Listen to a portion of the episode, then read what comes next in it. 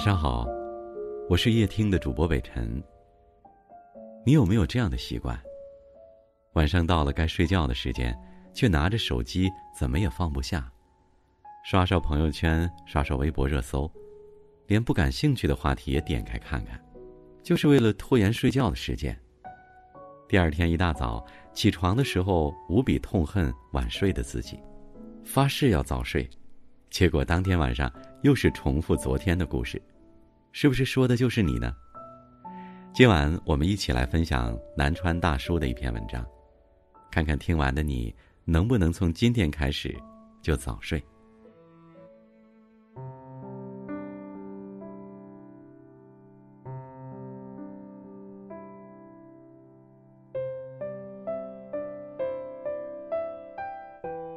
我曾经发过这样的一个朋友圈：世界上有两个我，一个晚上习惯性崩溃，一个白天被迫性自愈。这个朋友圈得到了很多赞，很多人都在下方纷纷评论。原来大家都一样，我们总是这样，白天忙得不可开交，到了晚上却经常翻来覆去睡不着。为什么在晚上情绪总是容易爆发呢？因为白天我们是长辈的子女、孩子的父母、他人的伴侣，而到了晚上，我们窝在被窝里的那一刻，我们是自己。曾经在网上看到过一句话：“别在愤怒时谈分手，别在深夜里做决定。”我曾经在深夜里做过很多错事儿，比如睡前喝了很多水。第二天要去开会，可脸却浮肿的厉害。半夜肚子饿了，起来去吃东西，可是吃饱了却怎么也睡不着。夜晚是有毒性的，因为在晚上人更感性，内心也更脆弱。一遍遍刷着手机，即使新闻已经不新，朋友圈也都是微商消息，还是舍不得放下。脑海里不停的回放烦心事，今天我说错了一句话，同事会不会觉得我在说他？明天又要开会了，万一我的方案通不过，我该怎么办？同事科望跟我说，他那个时候工作上出现了一些问题，生活也不是很如意，觉得白天的时候不是自己，只有深夜才是自己的天地。于是他开始想东想西的。为什么别人都比自己混得好呢？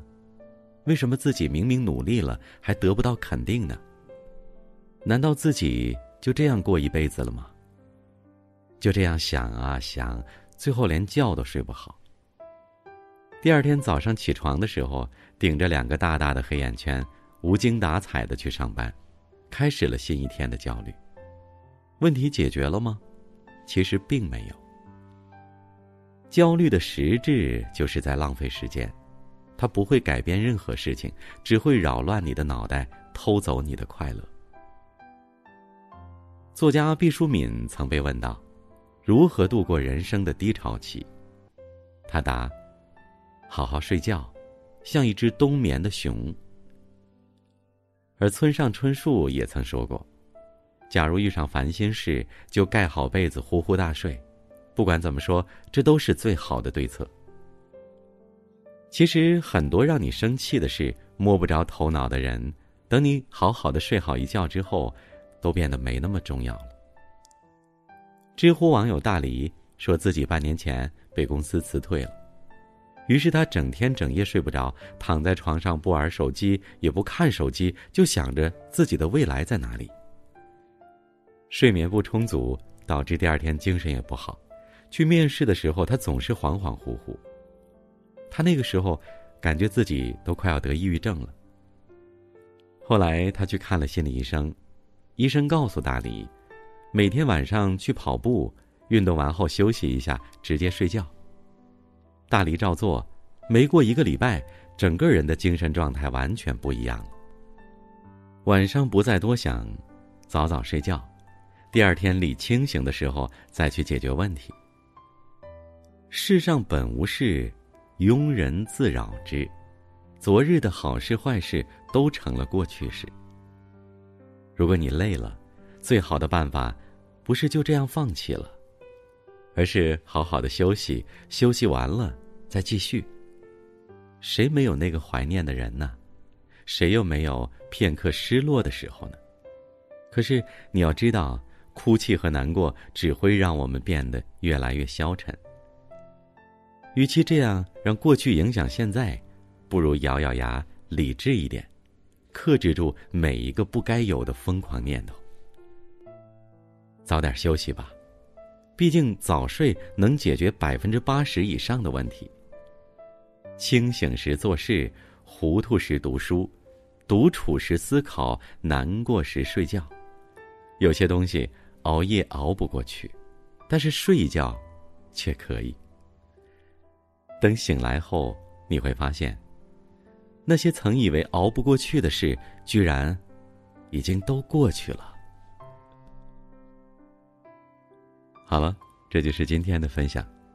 其实北辰也曾经说过这样的一句话：“睡一觉吧，因为睡着睡着，天就亮了。”我是北辰，祝各位晚安。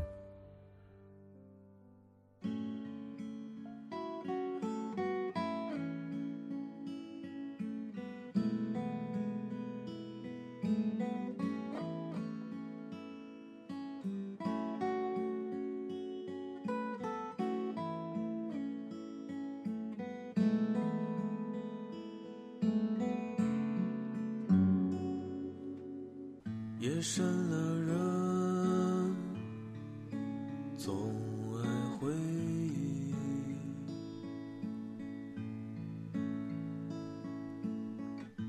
愿意用酒精麻痹自己。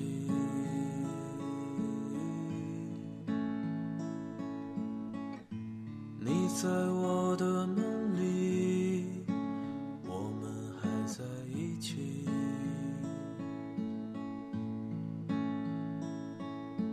现实的我却不在你故事里。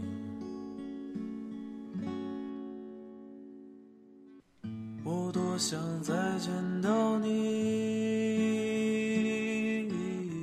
用力抱着你的身体。你怎么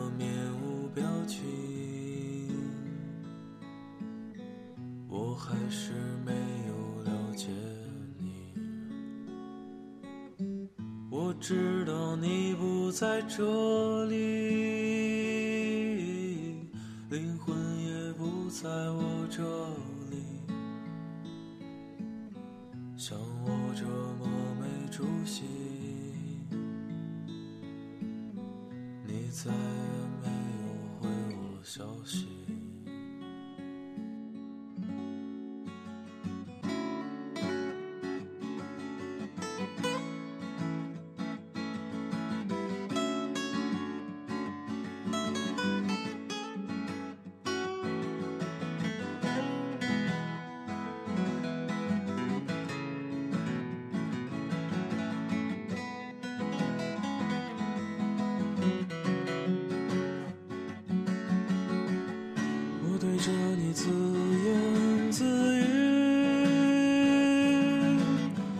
像个丢掉玩具的孩子。怎么我的爱情故事就注定没有完美结局？我没变成你要的样子，你也不是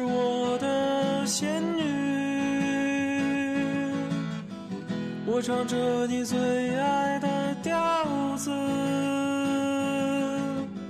写着你不爱的词。